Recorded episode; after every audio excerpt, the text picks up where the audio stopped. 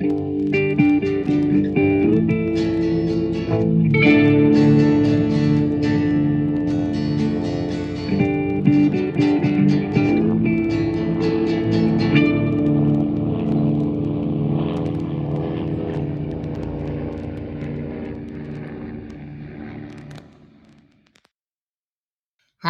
und herzlich willkommen zu einer neuen Folge Mesh unter Messer. Ich bin die Dela und habe wie immer den großartigen Flo bei mir. Hallo Flo. Ich bin nicht abhängig, ich kann jederzeit aufhören. Hallo Dela. Flo, worüber reden wir, worüber reden wir heute? Heute reden wir, ich bin jetzt ganz gemein, über die neunte Folge der dritten Staffel Alkoholiker nicht anonym und den US-Titel überlasse ich dir. Alcoholics Anonymous. Du kannst das ja auch richtig aussprechen. Ich hätte mir jetzt die Zunge gebrochen. Ich habe halt nicht genug dafür getrunken. Ähm, original ausgestrahlt im November 1974 und ist die 57. Episode der Serie. Genau. Ja, wir haben wieder mal eine dieser Folgen, wo wir sehr viel mit unter Frank zu leiden haben. Denn Henry ist wieder mal in Seoul, um Vorträ Vorträge zu halten, weshalb Frank mal wieder das Ruder im Camp übernimmt.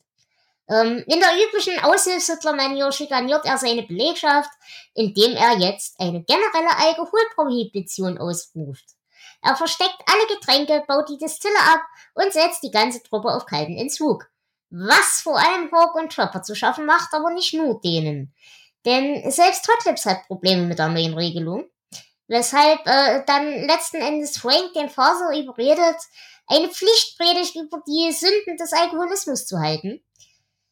Blöderweise ist der Vater aber so nervös, dass er selbst ein kleines Mutmachstückchen braucht.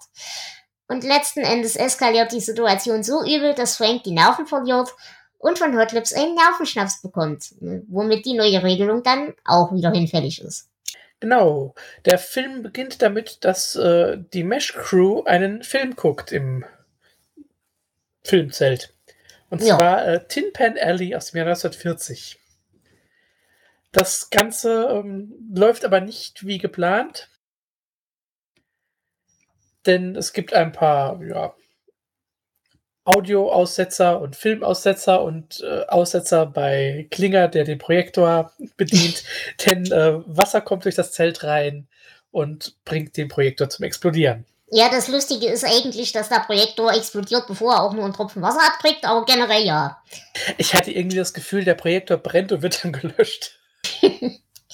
Nein, aber ich fand diese Eingangsszene ganz hübsch, weil die eigentlich gleich am Anfang klarstellt, wie beschissen die Situation in diesem Camp ist und warum die halt alle nicht aus Spaß saufen, sondern dass das halt eigentlich unzumutbare Zustände sind, mit denen die dort irgendwie leben müssen.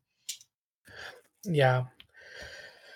Ja, Und äh, damit geht es ja auch gleich weiter, ähm, denn ähm, na, Hawkeye und Trapper sitzen im Sumpf und trinken äh, Martinis aus. Na, was sind das? Das sind so. Wie nennt man diese Gläser denn? Also Laborgläser. Ja, ja. Ja. Und äh, ja, Frank kommt rein. Er ist, wie schon gesagt, jetzt äh, temporär mal der Commander, weil Henry in Seoul ist. Und er macht direkt wieder Ärger.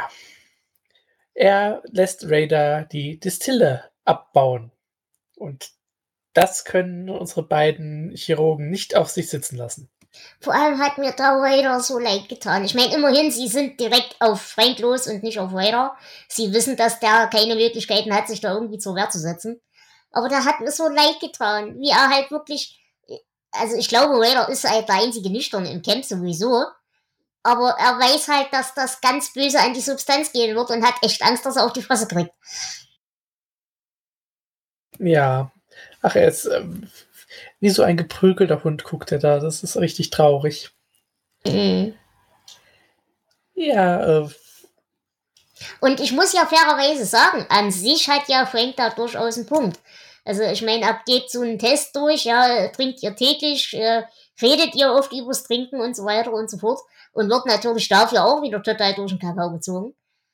Aber ja, natürlich sind wir keine Alkoholiker. Warum sollten wir Alkoholiker sein? Ja, wir trinken nur jeden Tag und immer zu und reden darüber und äh, können nicht ohne. Ja, er hat schon einen Punkt. Nur natürlich ist es seine Art wieder das, was alles doch sehr kompliziert macht.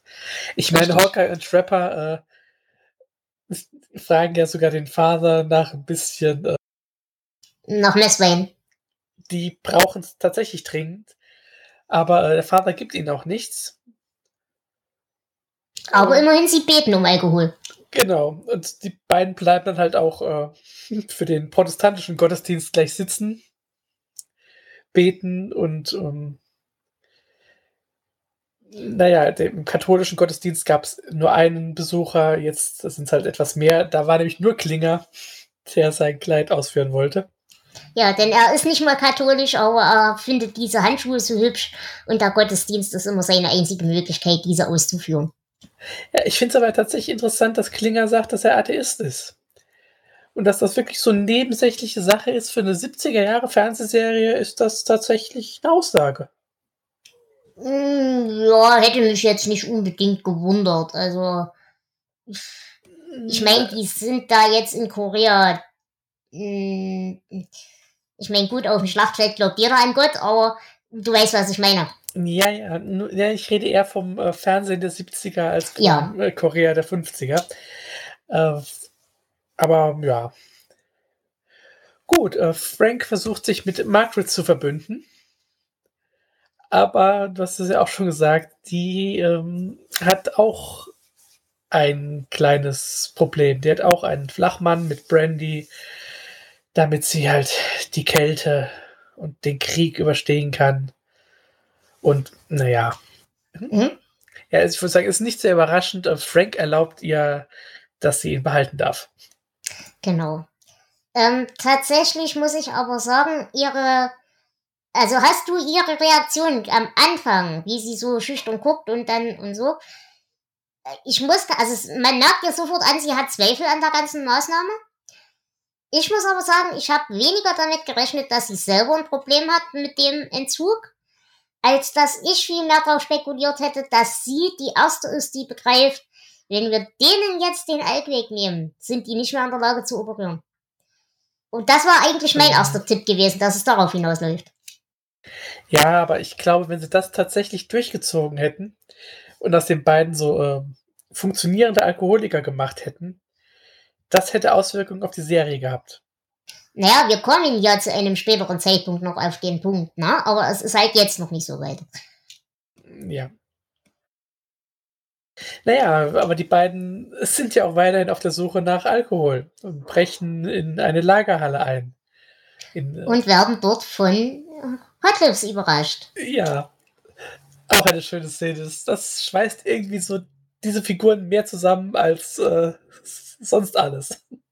Genau, denn sie ist gerade selber dabei, sich äh, ihren, äh, ihre tägliche Ration zu klauen. Jetzt frage ich mich nur, war Hotlips die einzige, die gewusst hat, wo das Zeug versteckt ist? Oder hat äh, Frank einfach vergessen, diese eine Flasche wegzunehmen? Oder hat Hotlips sie selbst dort versteckt? Nein, glaube ich nicht. Äh, wahrscheinlich das medizinische Alkohol. Nee, nee, nee, glaube ich nicht. Ich das sah zu sehr nach braun aus, also nach normalen braun. Hm. Und ja, es spricht für mich, dass ich das ja. auch schon wieder auseinanderhalten kann, aber egal. Aha. Du hast kein Problem. Nein, ähm, aber wir haben kein Problem, selbstverständlich haben wir kein Problem. Und äh, so kam es dann auch, dass sich die drei komplett verbündet haben, glücklich saufen zusammen im Zelt saßen, bis Frank in die Situation stopft, äh, stapft Margaret, äh, die völlig auch neben der Spur läuft und glücklich besoffen ist. Und wie sie alle drei sich dann gegen Frank wenden, so dass er einfach wirklich nur noch äh, frustriertes Zelt verlassen kann. Ja, Frank hat gerade dafür gesorgt, dass Raider den Offiziersclub die Tür zunagelt. Und äh, es ist auch eine herrliche Szene, ähm, als Frank wütend das Zelt verlässt und die betrunkene Margaret fragt, Who was that? genau. Ja, nur leider hält dieser einträchtige Frieden nicht allzu lang. Denn jetzt kommen langsam wirklich die, ja, naja, die körperlichen und die hm, psychologischen Entzugserscheinungen durch. Denn äh, Trapper und Hawk fangen langsam an, echt, echt unangenehm zu werden. Vor allem sich selbst gegenüber, aber auch gegenüber Margaret. Äh, also sie machen sie noch dümmer an als sonst eh schon. Aber vor allem halten sie halt auch untereinander keinen Frieden. Also sie belüften sich die ganze Zeit, schubsen sich die ganze Zeit und äh, sind auch öfter mal kurz davor, sich zu prügeln, haben sich aber noch so weit im Griff. Ja, aber sie kommen so langsam zu der Einsicht, dass sie vielleicht doch Alkoholiker sind.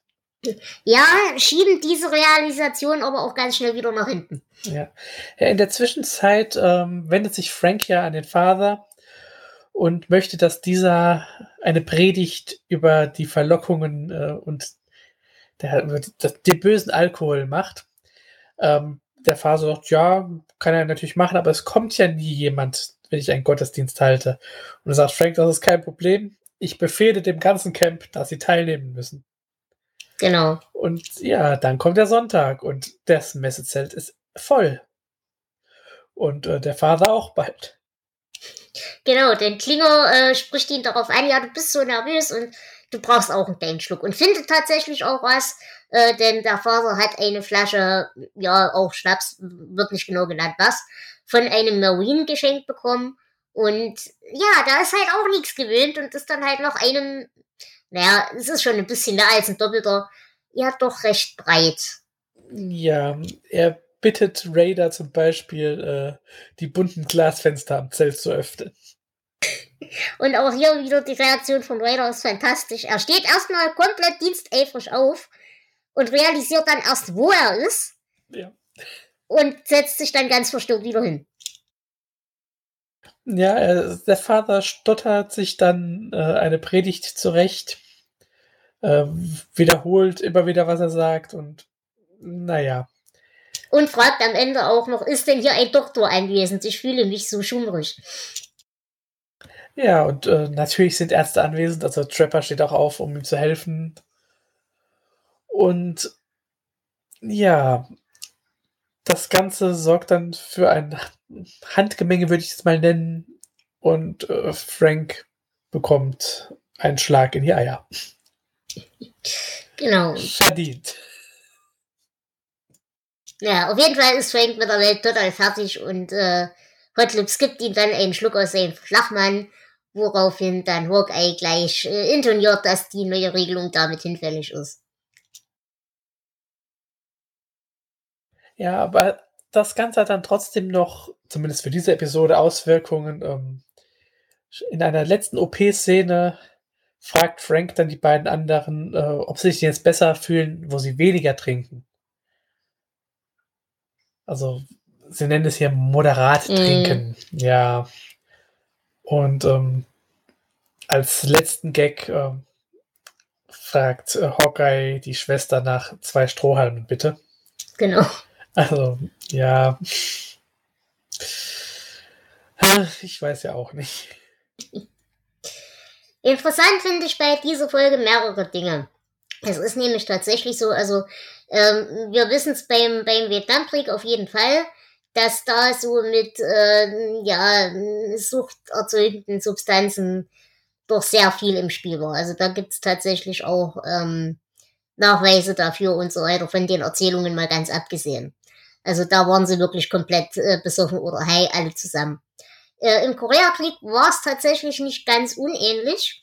Also die Statistik, die äh, Frank da äh, aus der Tasche zaubert, wird wahrscheinlich nicht wirklich weit weg von der Realität gewesen sein.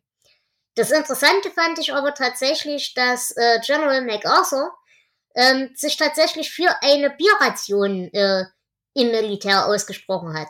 Wobei es halt hier tatsächlich nicht um das normale Standardbier geht, was wir so kennen, sondern das hatte einen maximalen Alkoholgehalt von 3,2 Prozent. Und die Hauptidee war halt tatsächlich, dass man ähm, eben gerade in Gegenden, wo man nicht auf die Wasserqualität vertrauen kann, eben dem Personal trotzdem eine, ja, eine, eine zugesicherte Getränkequelle anbieten kann. Und es wurde dann auch tatsächlich vom Senat so bewilligt. Und das erste, ja, die erste Lieferung kam dann am Weihnachtstag 1950.